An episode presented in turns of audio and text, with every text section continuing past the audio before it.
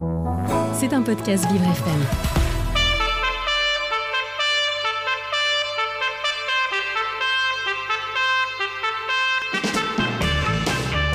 L'invité du 7-9, avec Dans le Noir, le restaurant qui bouscule l'essence. Noir, c'est noir Et oui, aujourd'hui, un entretien exclusif mené par euh, le directeur de la radio, Frédéric Cloteau, puisque Frédéric, vous recevez trois invités. Geneviève Dariussec, ministre déléguée auprès du ministre des Solidarités, de l'Autonomie et des Personnes Handicapées, chargé des personnes handicapées. Aussi, euh, Christophe Clamagérant, consultant expert Vivre FM en habitat inclusif, ainsi que le PDG de Mobicap. On a aussi Pascal Andrieux, qui est avec nous, directeur des engagements sociaux et sociétaires de Malakoff Humanis. Euh, sont avec vous aujourd'hui? Oui, bonjour Madame la Ministre. Bonjour. Alors maintenant, vous savez tout sur les chiens, après avoir appris beaucoup de choses sur les veaux, vaches, cochons, moutons, puisque vous étiez en déplacement euh, au Salon de l'Agriculture euh, hier. Vous avez vu qu'ici, on a un peu une revue de presse internationale du, handicap. Elle est quotidienne, faite par Annika en ce moment, mais par d'autres, puisqu'Annika est en service civique, on est très engagé. Euh, vous l'êtes, vous aussi, sur un thème dont on va principalement parler ce matin, c'est l'habitat inclusif. Vous avez annoncé il y a peu de temps, il y a deux semaines maintenant, euh, le, quelque part le reboost d'un programme euh, qui porte sur 1881 projets euh, de logement inclusif et quelque part 18 000, 19 000 personnes qui trouveront un moyen de vivre leur vie telle qu'elles l'entendent, puisque c'est ce que vous dites et ce que vous affirmez. Quand on sait que les bailleurs sociaux sont déjà débordés par les demandes et sont pas tous prêts à- à jouer le jeu pour entrer dans les dispositifs et qu'ils sont à- en partie à la clé de ces dispositifs d'habitat inclusif, euh, comment on peut espérer à l'échelle de 2025 arriver à ce genre d'objectif? Écoutez, d'abord, je vous remercie d'avoir rappelé euh, ces objectifs qui sont euh, ambitieux et qui, je crois, sont partagés par les acteurs et, parce que l'idée, c'est quand même de développer des choses sur tout le territoire de la France. Et c'est partagé par les acteurs puisque les présidents des conseils départementaux, il y a 95 départements qui se sont engagés à produire des logements euh, euh, dits inclusifs. Euh, J'aime pas ce terme parce que personne ne comprend ce que ça veut dire. Euh, et euh, je sais pas, on pourrait parler de logement partagé, de logement, euh, je ne sais pas, mais enfin bon. Intergénérationnel Oui, voilà. Mais euh, en tout cas, nous, on comprend ce que ça veut dire. Euh, une, ça permet à des personnes en situation de handicap de pouvoir euh, accéder à un, logement, mais avec un accompagnement aussi qui est à côté et qui est proposé. Euh, avec notamment euh, des assistantes de vie sociale qui permettent à, tous les, colocataires ou euh, tous ceux qui habitent ensemble de pouvoir vivre dans les meilleures conditions autour d'un projet élaboré ensemble. Et donc, beaucoup de départements ont pris ça à bras le corps dans leurs intentions de développement. Et je dois dire que j'y vois le fait que tout le monde a compris que euh, c'était nécessaire et qu'il fallait continuer de de- d'aider les personnes en situation de handicap à pouvoir construire leur parcours de vie, euh, qui pouvaient être des parcours de vie euh, voilà, autour d'un logement, de l'habitat, et que c'était absolument indispensable. Donc, très heureuse déjà euh, voilà, de, cette, euh, euh, entente avec les départements. Après, c'est une volonté politique locale. Les bailleurs sociaux, ils travaillent avec les conseils départementaux partout. Les bailleurs sociaux, ils ont des aides spécifiques pour la construction et lors euh, de dernier comité qui a eu lieu sur le logement inclusif, il a été dit par le ministre Olivier Klein qu'il envisageait potentiellement de faire en sorte que les euh, PAI, qui sont euh, euh, certaines typologies de logements sociaux, puissent être accessibles aux, de- d'aide aux logements sociaux, qui puissent être accessibles au logement inclusif. Donc, je crois que nous avançons progressivement et il faut que les intercommunalités en France qui sont en charge des plans locaux de l'habitat incluent euh, elles aussi dans euh, leur euh, plan local de développement de l'habitat euh, ce, cette typologie d'habitat avec une volonté politique et un soutien, une aide à la réalisation de ces Inclu- logements. inclure, ça veut dire avoir l'intention, comme vous disiez, mais c'est aussi avoir les moyens et puis les, les partager. On a avec nous euh, Christophe Clamagérand, qui est notre spécialiste dans ce domaine, et puis aussi euh, acteur engagé, puisque à vous tout seul, quasiment, vous représentez 10% de ces logements inclusifs, là, de ce projet de 18 000 ou 19 000 euh, personnes logées. Donc vous savez de quoi vous parlez. Quand on parle de coûts et qu'on monte, euh, on ouvre des logements inclusifs, comment ça se passe? euh, concrètement Est-ce que c'est difficile euh, d'y aller avec ces collectivités dont parle euh, Madame la Ministre euh, et puis tous ces acteurs? Ah oui, bonjour. Oui, il y, a- la volonté de faire, et puis, euh, comme, d'habitude, il y, a la- réalité. On, est à la croisée des chemins de, de, la situation du handicap et de l'inclusion, mais on est surtout dans de l'immobilier. Et l'immobilier, c'est compliqué, puisque vous avez des plans locaux d'urbanisme.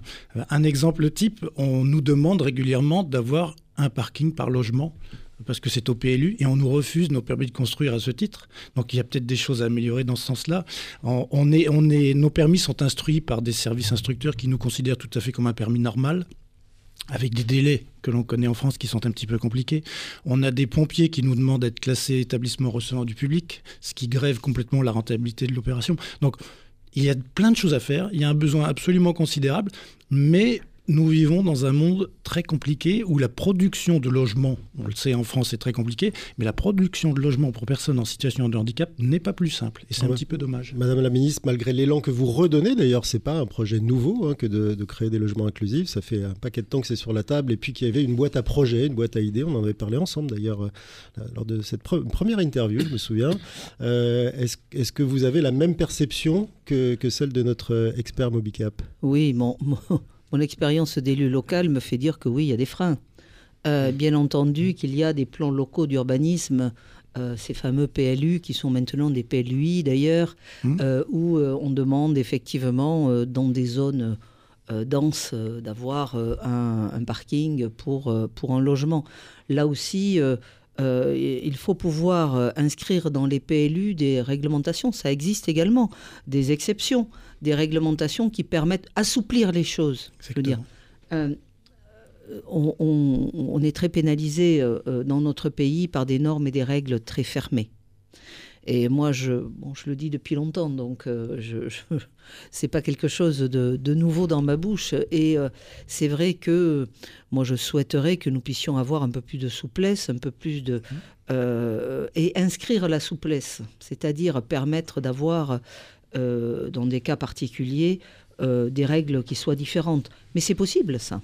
Euh, mais Et, de faut changer que- les règles rapidement. mais il parce faut que, les élus euh, l'anticipent dans leur règlement.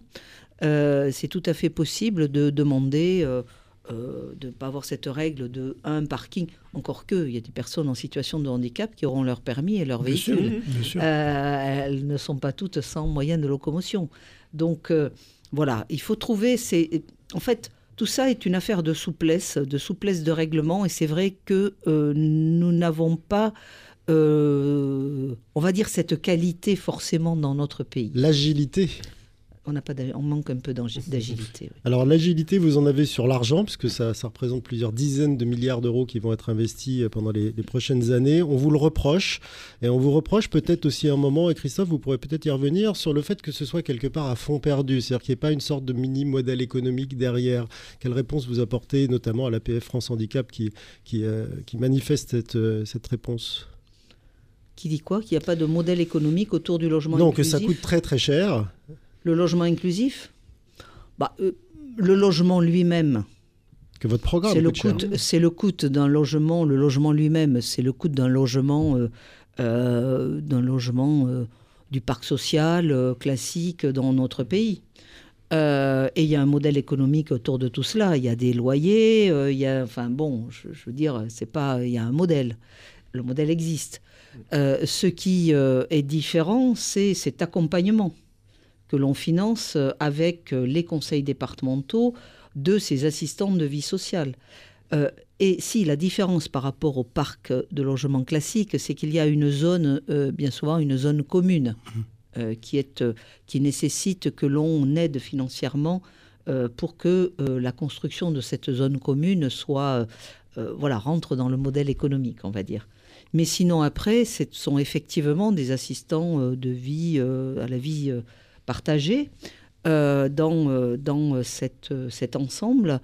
Bah, c'est un mode d'accompagnement et que je sache, nous n'arriverons pas à inclure dans notre société les personnes en situation de handicap si elles ne sont pas accompagnées. L'accompagnement est le premier facteur nécessaire. L'accompagnement à l'école, l'accompagnement dans la formation professionnelle, l'accompagnement dans l'accès à l'emploi, l'accompagnement dans euh, le logement. Euh, et euh, je ne vois pas quel est. On ne construit pas un modèle économique autour de cet accompagnement. Euh, on construit un soutien, une solidarité de la nation pour faire en sorte que les personnes handicapées bah, puissent, voilà, puissent mener la vie qu'elles souhaitent mener. Et je crois que tout cela est, voilà, fait partie de, nos missions et de la solidarité nationale. Des missions usuelles. Absolument. C'est pas nouveau. Christophe Clamagérand, quand on monte une résidence inclusive, euh, est-ce qu'on arrive facilement ou est-ce qu'on aide aussi les, nouveaux locataires ou propriétaires à s'interfacer avec ces services euh, d'assistance dont parle Madame la ministre je, voulais, juste préciser. Le, le, surcoût, effectivement, je suis complètement d'accord avec vous, le surcoût pour adapter un logement pour des personnes en situation de handicap, c'est entre 200 et 250 euros par mètre carré. Donc c'est pas du tout insurmontable. Il s'agit juste d'adapter les logements, de, les, de bien les penser au départ et de mettre un peu de domotique ou de motorisation des portes, etc. Donc on n'est pas du tout dans un écueil euh, insurmontable. Donc c'est très finançable. Hein. On n'est pas en train de dire qu'on construit des modèles économiques non viables. Ensuite, euh, comme, comme vous le dites, la solution, elle est dans l'accompagnement. Parce qu'on a des gens qui changent de vie, qui changent de lieu. Complètement. vous avez, vous avez des personnes dont la vie est gâchée par leur immobilier, par des simples petits détails de seuil, de porte, de fenêtre que je ne peux pas ouvrir, de douche qui est mal fichue, etc. Et donc on leur rend une vie possible, juste par l'immobilier, mais après il faut les accompagner. Et pour ça, il faut du service, et le service, c'est un devoir de la nation, c'est pas un modèle économique, ça je suis complètement d'accord. Madame la ministre, il y a eu beaucoup de, modèles qui ont été étudiés d'habitat inclusif. Vous en évoquiez certains tout à l'heure. Est-ce qu'il y a un retour d'expérience aujourd'hui qui vous fait dire qu'il faut aller dans une voie plutôt que dans une autre? Écoutez, aujourd'hui, euh, bon, il y a effectivement une montée en charge. Peut-être un peu tôt pour avoir un retour d'expérience, euh, je veux dire, analysable de façon euh, intéressante. Euh, moi, ce qui est certain, c'est qu'il faut que nous ayons, à mon sens, euh, une, vraie, euh, une vraie ambition.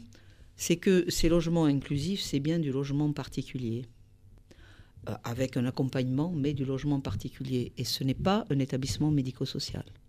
Et qu'il n'est pas question de recréer un établissement médico-social autour d'un logement inclusif.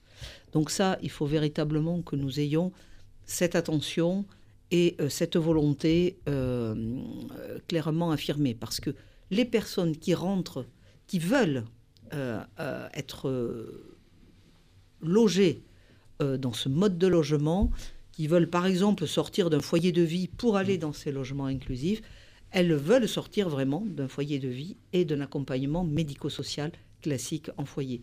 Et elles veulent vivre voilà, leur, leur vie euh, alors certainement peut-être avec d'autres, et puis partager, euh, construire une vie sociale entre eux et, des activités, des animations, euh, construire leur période de, repas pris ensemble ou pas ensemble, mais ça c'est une...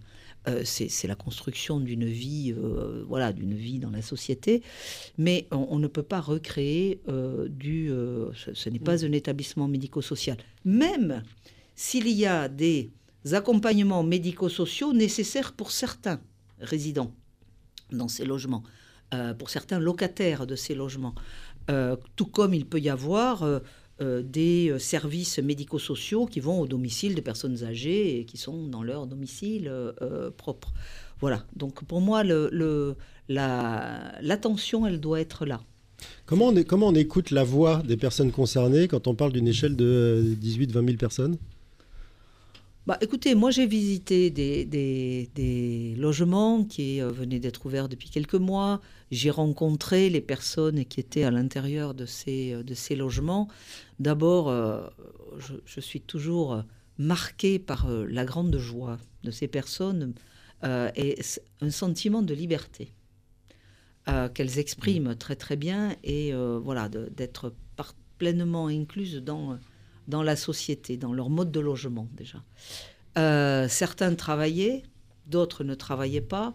Euh, beaucoup d'entraide entre pairs, euh, beaucoup de solidarité entre pairs. Et moi, j'ai senti véritablement, j'ai senti véritablement une réussite dans ces projets que j'ai pu, que j'ai pu voir.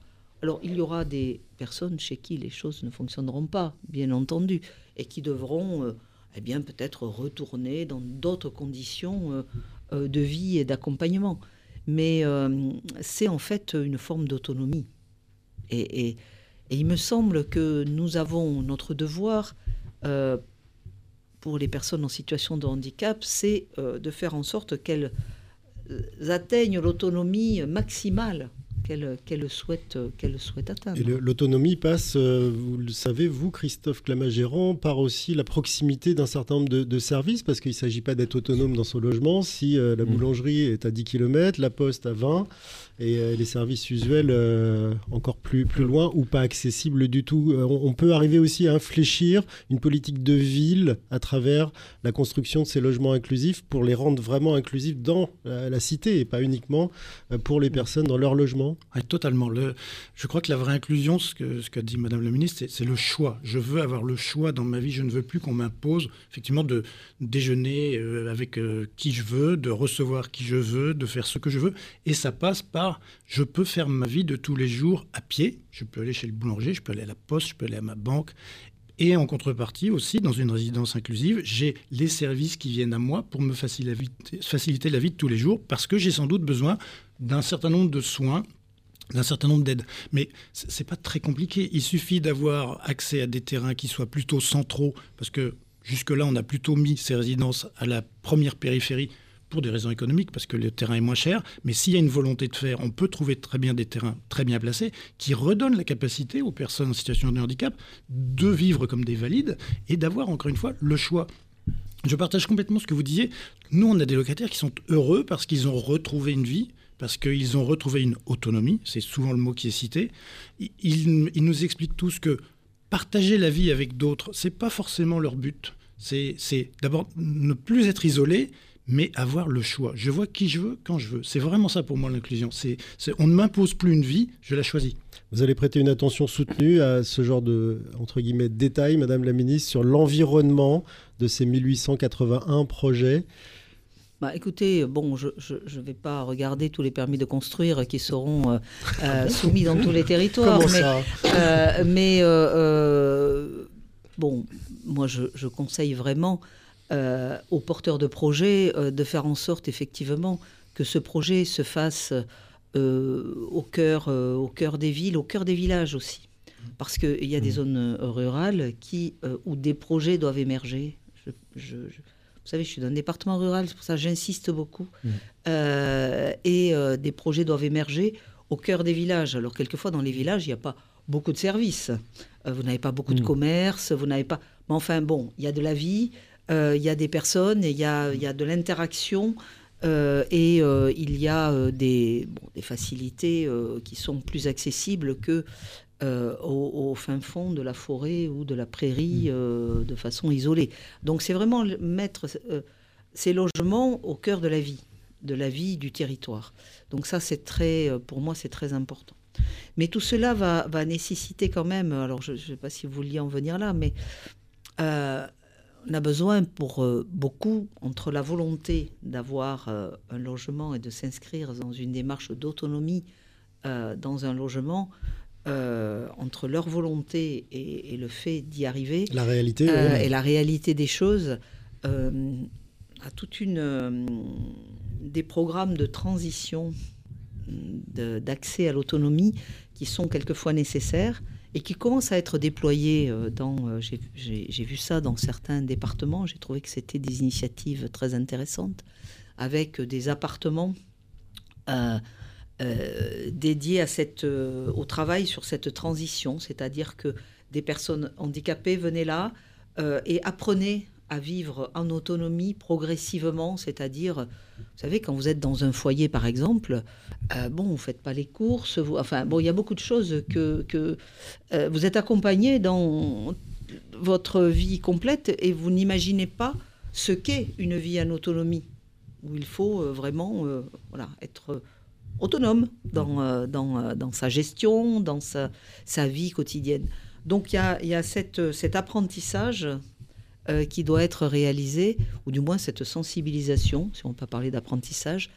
Et pour certains, il va y avoir besoin de ce temps, de ce temps-là. Et c'est important que les beaucoup d'associations se sont emparées de ces sujets sur les territoires et justement propose des programmes de ce type. Je vais, pour, je, vais, effectivement y venir. Vous parliez de ne pas reproduire un modèle médico-social dans ces, dans ces euh, lieux de vie. Euh, pourtant, le secteur médico-social s'est déjà engagé sur cette voie. Je pense là par exemple à la Fondation Léopold Bellan qui a plusieurs projets de, de, de résidence inclusive et qui a ce savoir-faire pour accompagner le mouvement vers l'autonomie. Donc vous comptez aussi là-dessus et sur ces acteurs-là pour euh, que la, rupture ne soit pas trop, euh, trop euh, brutale et qu'il n'y ait, pas trop de rejet, de, de greffe, comme on dit, parce qu'il y a des gens qui vont à un moment se retrouver trop seuls et se dire mais en fait je peux plus là, je peux pas. Oui, ben, il faut, qu'il faut que l'accompagnement permette de... C'est un suivi en définitive. Alors un suivi ou très proche quand c'est nécessaire ou de plus loin quand c'est possible. Euh, et euh, c'est ça qui est important. Mais on est en euh, pleine innovation sociale là, parce que le, médico-social qui a l'habitude d'héberger et, de garder proche de lui un certain nombre de personnes, là, d'un seul coup, va change de métier en fait. Oui, mais vous voyez, je, je, je, crois que beaucoup d'associations gestionnaires, alors certaines paraissent peut-être un peu immobiles, et se questionnent sur cet avenir.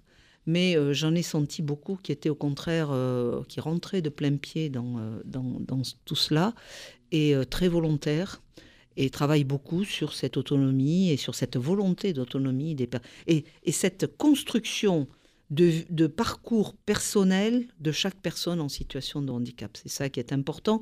Et ceux qui désirent aller vers une autonomie plus importante, eh bien, ils construisent tout cela avec les personnes concernées et les aident à acquérir cette autonomie.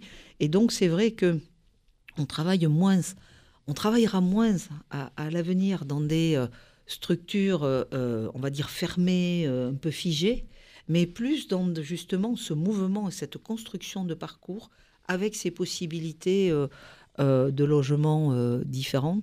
Et moi, je trouve que c'est très très intéressant en termes d'innovation sociale parce que ça permet, puis c'est très intéressant pour les personnes euh, handicapés, tout simplement. ça Leur donne, ça leur donne des objectifs, ça leur donne des, voilà, des, des, des, horizons euh, différents et, des objectifs différents. Et ce sentiment d'être, en définitive, un peu comme tout le monde, parce que quand vous avez, euh, je sais pas moi, un adolescent, que vous êtes parent, que vous avez un adolescent qui part faire ses études, et eh ben vous êtes un peu inquiet, vous l'aidez à se loger au départ, vous voilà, et puis progressivement, eh bien, ils prennent leur autonomie. Voilà, c'est pareil. C'est pas, Il revient juste de temps en temps visiter votre frigo, en général. On fait un virage sur l'aile, Madame la Ministre, euh, pour aborder un sujet qui est dur et dont on ne parle pas souvent. Je vous ai vu euh, récemment en réunion avec une femme remarquable qui s'appelle Marie Rabatel sur le sujet des violences faites aux femmes et notamment des violences faites aux femmes handicapées. On manque aujourd'hui cruellement de, de moyens d'accompagner ces personnes en détresse. Et là, je parle de les accompagner dans l'urgence. Euh, est-ce que vous avez déjà des, pistes euh, d'action euh, pour gérer ces, situations de manière optimale, sachant que là, la vitesse d'exécution est vraiment une chose clé? Oui, alors pour les accompagner, il faut, avant de les accompagner, il faut déjà les identifier. et ça, c'est un vrai sujet pour moi.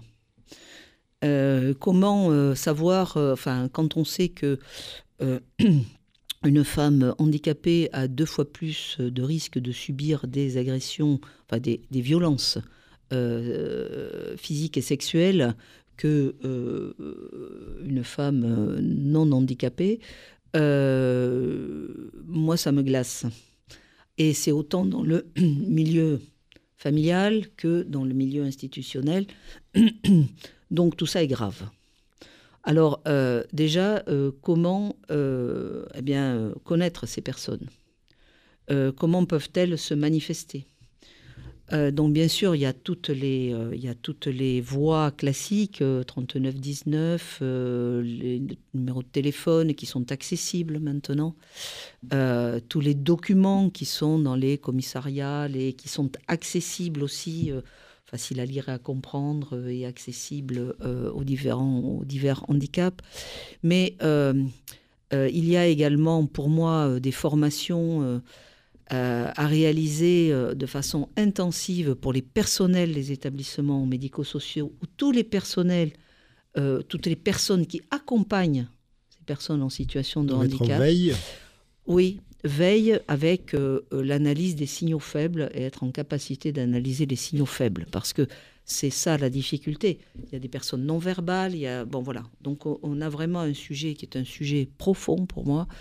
Euh, et, et ensuite, bien entendu, bon, bah, c'est recueillir leurs paroles quand elle est possible et, et pouvoir les les isoler, les écouter et comprendre les, comprendre les sujets et surtout faire en sorte aussi pour beaucoup euh, de leur faire comprendre les situations parce que certaines ne sont pas euh, conscientes de ce qu'est un consentement, euh, de ce qu'est... Il y a des choses qui peuvent leur paraître pas normales, mais subies de, de façon régulière, leur paraissent comme euh, quelque chose euh, voilà, d'habituel. Et donc euh, voilà, c'est un, vrai sujet de, préoccupation pour moi. C'est inacceptable. Donc la première grosse préoccupation, c'est ça, c'est les détecter, les inciter à parler. C'est pas uniquement d'avoir des services d'accueil d'urgence pour une femme. Il en faut. Et, et, il faut que tout ce qui est fait en droit commun pour les violences faites aux femmes inclut les femmes handicapées et que l'on ait à l'esprit qu'il y a deux fois plus de risques pour elles. Donc euh, les isolements, les, tout ça, oui, il le faut. Mais je veux dire, moi, mon sujet, c'est de les repérer. Donc de pouvoir leur donner la parole quand elles peuvent euh, s'exprimer, de pouvoir euh, recueillir les signaux faibles et voilà, voir quelles sont les, possibilités de mettre cela à jour et bien entendu euh, de les accompagner après. Alors on a le dispositif Andy qui a été euh, euh, démarré dans, ici en Ile-de-France, mais également en Normandie, avec un vrai... c'est quelque chose, l'évaluation est très positive, parce que ça permet de détecter des situations de violence ça permet euh, d'abord puis de faire de, faire rentrer ces femmes dans des parcours de suivi gynécologique, de détecter ces situations, euh, et également de faire de la prévention, notamment au niveau des établissements, avec euh, tout simplement de l'information également. Donc bon voilà, on a, on a un, vrai, un vrai dispositif intéressant que l'on va déployer dans la France entière on voit le, médecin revenir sur le, dessus de, la table. Quand, on vous entend, derrière, il y a quand même des dispositifs euh, d'accueil. On parle de logement, on a des dispositifs peut-être financiers, aussi d'accompagnement financier particulier à adopter, et puis d'accompagnement euh, judiciaire, parce que le temps de l'urgence n'est pas celui de la justice. Vous travaillez en interministériel sur ce sujet? Alors c'est toujours un interministériel avec euh, un objectif majeur. Là aussi, c'est la formation tant chez les policiers et les gendarmes que chez euh, les personnels de la justice euh, de, euh, du, par rapport au handicap pour le recueil de la parole, si vous voulez.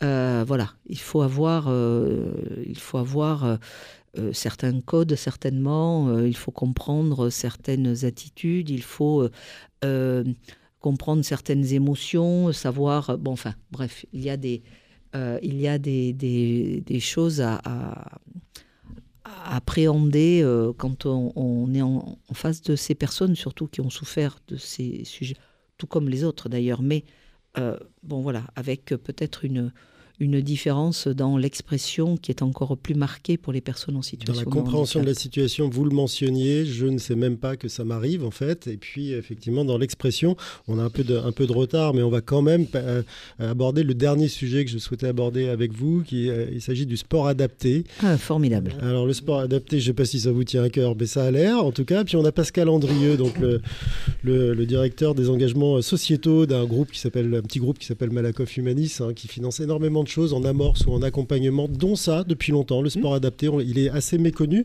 Euh, on parle là du sport euh, pour des personnes qui sont déficientes intellectuelles, des autistes et des trisomiques.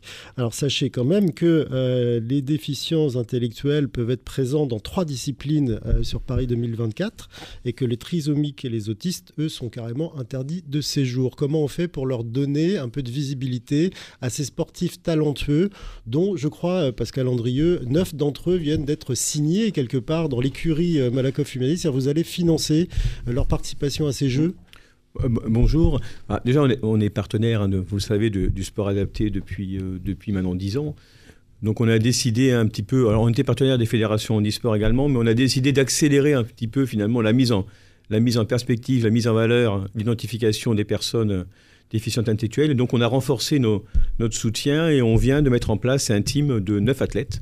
Donc, des athlètes qui sont à la fois déficients intellectuels, trisomiques ou autistes sans déficience avec la volonté finalement de, montrer que ces personnes ont aussi de grandes capacités, sont des exemples et sont aussi, euh, enfin, sont aussi des exemples pour les autres personnes en situation de handicap. c'est- Et puis, euh, c'est enfin, c'est du handisport puisque 80% des handicaps ne se voient pas, on l'entend rabâcher toute la journée là pour le coup. Euh, il faut aussi que ces, ces personnes-là soient vues. Oui, oui c'est vrai. Et puis on, on- on voit bien qu'on a, on a quand même un, un peu de recul sur le sujet. On voit bien que dans le cadre de Paris 2024, beaucoup d'entreprises s'engagent pour soutenir des sportifs handisport, hein, plutôt sur les handicaps moteurs, et qu'il n'y a pas encore beaucoup d'entreprises qui s'engagent à soutenir des déficients intellectuels pour X raisons. Et nous, on veut vraiment les mettre en perspective, les mettre en valeur. Et vous le savez, notamment en tant que, médecin, on connaît le sport, enfin le volet sport handicap, l'impact que ça a pour éviter des maladies, la sédentarité, les problématiques de santé mentale. Donc voilà, l'idée c'est de mettre en valeur ces athlètes dans le cadre des Global Games euh, à Vichy. J'espère, vous- je pense que vous, vous aurez peut-être la chance d'y participer, j'imagine. Et puis sur Paris 2024, notre souhait nous, mais on est un peu, euh, comment je peux dire, on est des rêveurs chez Malakoff Humanis. hein. On aimerait bien que, euh, alors pas bien sûr en compétition officielle, mais à titre d'exhibition, eh ben, qu'une ou deux épreuves soient dédiées à des sportifs trisomiques, des autistes, ne serait-ce qu'en exhibition pour montrer finalement à la France et au monde entier que, enfin, que nous aussi, on s'engage pour mettre en valeur ces sportifs. Madame la ministre, le plan autisme, a été déclen- déclenché, lancé euh, très, positivement et avec euh, force par euh, Emmanuel Macron il y, a, plus de cinq ans maintenant. Et là, on voit que des, personnes autistes ne peuvent pas participer au jeu. Ça vous paraît comment? Normal? Vous en discutez avec la ministre des Sports de ce genre de sujet? Oui, alors c'est c'est euh, c'est pas la ministre des Sports qui décide, c'est le Comité olympique. Ça peut Donc, avoir euh, un peu d'impact. Donc nous sommes nous sommes dans des niveaux euh, internationaux euh, totalement différents, mais euh, oui, c'est une. je crois qu'il faut. mais moi, j'ai confiance progressivement. Je pense que les choses vont évoluer. Voilà. Euh, bon, aujourd'hui, les sports paralympiques, c'est, ce sont effectivement surtout des sports euh, liés à des, déficiences euh, motrices euh, sensorielles, mais euh, pas des déficiences intellectuelles, majoritairement. Progressivement, les choses vont évoluer et, c'est vrai que il aurait été intéressant qu'il y ait quelques exhibitions, effectivement, pour mettre en avant tout cela. On peut en discuter avec, euh, avec la ministre, mais c'est vrai que nous sommes dans un cadre très contraint de Mm. Jeux olympiques, c'est assez complexe. Euh, Au-delà de tout ça, euh, le sport adapté est, est formidable, effectivement, à plusieurs niveaux. D'abord, il est formidable parce qu'il permet à toutes ces personnes, alors à tous ces jeunes et ces jeunes adultes, et puis ces moins jeunes aussi, de pouvoir avoir une activité physique. Euh, souvent d'avoir des activités physiques collectives. Euh, et euh, bon voilà, je crois que c'est très important de travailler le collectif aussi et, et- et- et l'entraide, la solidarité euh, et tout ce que demande un, un sport collectif. Et puis, alors il y a la compétition bien sûr, mais il y a la pratique aussi, voilà, simplement pour la santé physique, morale, mentale, et tout ça est très important. Donc j'ai vu récemment euh, la fédération euh, euh, française de ce sport adapté. Voilà, nous allons continuer à travailler. Alors oui, je, je viendrai à Vichy au Global Game. Alors je ne vais pas y participer comme sportif. Parce que vous avez dit y participer, je, je vais rester à ma Mais place. le fait le fait d'y assister, on y participe, Arrêtez, parce qu'on est tellement pris par le mouvement. que Parce que je pense qu'ils sont beaucoup plus doués que moi sur un terrain de sport ou un terrain de jeu. Euh, et donc, euh, voilà, je, je vais les laisser, je vais les admirer euh, dans, leur, euh, dans leurs efforts. euh, dans leurs efforts conjugués et euh, je vais venir soutenir nos athlètes français bien Mm. entendu parce que je suis très cocardière. J'ai une, une dernière question qui s'adresse peut-être à, à tous les deux, puisque vous êtes euh, experts et attachés à ce sujet, visiblement. Euh, pourquoi avoir deux fédérations? Écoutez, moi, L'histoire. voilà, c'est l'histoire. Moi, je, je, je vous dis très sincèrement, je suis euh, En termes Euh, d'inclusion, là, on, je on suis dans le je suis dans euh, euh, je suis euh, je suis le handicap avec beaucoup d'attachement et d'engagement depuis le mois de juillet dernier et je n'ai pas l'intention de mettre la révolution dans le sport parce que je pense que ce serait contre-productif. Par contre, travailler avec les deux acteurs et je pense que ce sont deux fédérations qui se parlent, qui euh, échangent et qui travaillent ensemble et qui ont les mêmes objectifs. Donc progressivement, euh, bon, peut-être qu'elles chemineront ensemble, mais ça, ça doit être une, décision, euh, une décision des fédérations. Oui, je pense qu'enfin, pour rebondir à ce que vous dites, on a la chance en France d'avoir deux belles fédérations. Deux belles fédérations qui sont engagées, qui, comme vous le dites, travaillent ensemble, et c'est sur la durée que les partenariats, que les choses se mettent en place. En tout cas, on sera content de vous recevoir au Club France Malcoff Humanis à Vichy. Madame la ministre, une dernière question. Je sais que votre agenda est plein pour la journée derrière, le nôtre aussi d'ailleurs, accessoirement. Euh, mais c'est un plaisir de vous avoir. La CNH, Conférence nationale du handicap, on ne connaît toujours pas la date, mais les travaux avancent, nous avez-vous dit. Ça veut dire que tout sera prêt et qu'il y aura beaucoup de mesures, ou il y aura une, deux mesures phares. Comment ça, va se, comment ça se dessine? Écoutez, moi, je suis d'abord très heureuse que euh, les groupes de travail euh, aient travaillé euh, comme euh, ils l'ont fait. Ils ont bien bossé parce qu'on les a pas entendus ici. hein. Voilà. euh, et moi, je suis aussi très admirative de la façon dont les choses se construisent avec les associations, avec les personnes handicapées elles-mêmes, mais aussi avec les collectivités, avec les élus nationaux, députés, sénateurs. C'est-à-dire que tout le monde travaille sur ces sujets euh, et, c'est très important. Parce qu'en fait, tout le monde est concerné par le handicap que ce soit un maire d'une commune, que ce soit un conseiller de président de conseil départemental, bien sûr, ils ont là, mais aussi le conseil régional dans ce qui est l'emploi, la formation, euh, et puis euh, et puis aussi bien sûr les, députés sénateurs qui votent les lois et, donc tout le monde a travaillé d'arrache-pied. Euh, dans plusieurs groupes, il y avait quatre groupes, trois groupes sur l'accessibilité, l'accessibilité dans l'immobilier, dans les transports et puis l'accessibilité numérique, un groupe dans l'école, un groupe dans l'enseignement supérieur, euh, deux groupes dans euh, la simplification et la transformation de l'offre, et puis euh, bon voilà. Donc et si l'emploi et la formation très important. Donc ces groupes ont, bien travaillé, ont fait des propositions. moi je leur ai demandé une, une chose simple soyons ambitieux euh, sur l'objectif que nous voulons atteindre, en sachant que les conférences nationales du handicap, c'est tous les trois ans. Donc nous n'allons pas atteindre cet objectif en trois ans, parce qu'il y a des marches. À, il faut continuer à monter les marches. Et, euh, euh, mais soyons ambitieux dans les objectifs que nous voulons atteindre. Et euh, voilà, nous poserons ben, les briques les unes après les autres. Vous savez, quand on construit une maison, euh, pas vous qui me direz le contraire. euh, monsieur, quand on construit une maison, eh bien, il faut le faire des fondations solides et ensuite construire étage par étage et euh, ne pas vouloir construire le cinquième avant d'avoir fait le premier. Donc, euh, moi, c'est ça qui m'importe et c'est d'avoir cette euh, une visibilité sur un horizon, euh, voilà, ambitieux et de pouvoir faire des briques, de pouvoir poser des étages, mais qui soient des étages cohérents. Pour arriver à cet objectif ambitieux. Donc voilà, et je, je suis avec bien entendu en ligne de mire l'autonomie, en ligne de mire les, les, la, la, charte de l'ONU que nous avons signée, et nous avons été rappelés à l'ordre, mais bon, rappelés à l'ordre. voilà, je crois que le chemin que nous prenons est le bon. Euh, où il ne faut pas, euh, il ne faut pas être dans l'excès, dans un mmh.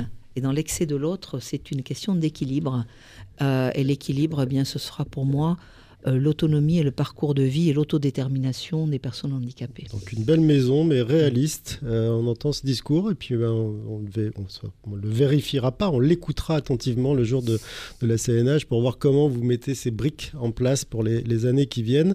Merci beaucoup de nous avoir consacré ce temps. Geneviève Dariussec, ministre déléguée auprès de Jean-Christophe Combe, en charge des personnes handicapées. Et puis merci à vous, messieurs, de vous être levés pour venir en studio. Pascal Andrieux de Malakoff Humanis et euh, évidemment euh, Christophe Clamagérant, le président de, Mobicap, spécialiste des questions d'habitat inclusif, dont il était euh, sujet majoritairement ce matin, David. Et oui, bah, merci beaucoup en tout cas pour cet entretien très intéressant, Frédéric. Évidemment, il est à retrouver en podcast sur le site vivrefm.com pour retrouver toutes les informations. Merci à vous tous et toutes d'avoir été avec nous. C'était un podcast Vivre FM. Si vous avez apprécié ce programme, n'hésitez pas à vous abonner.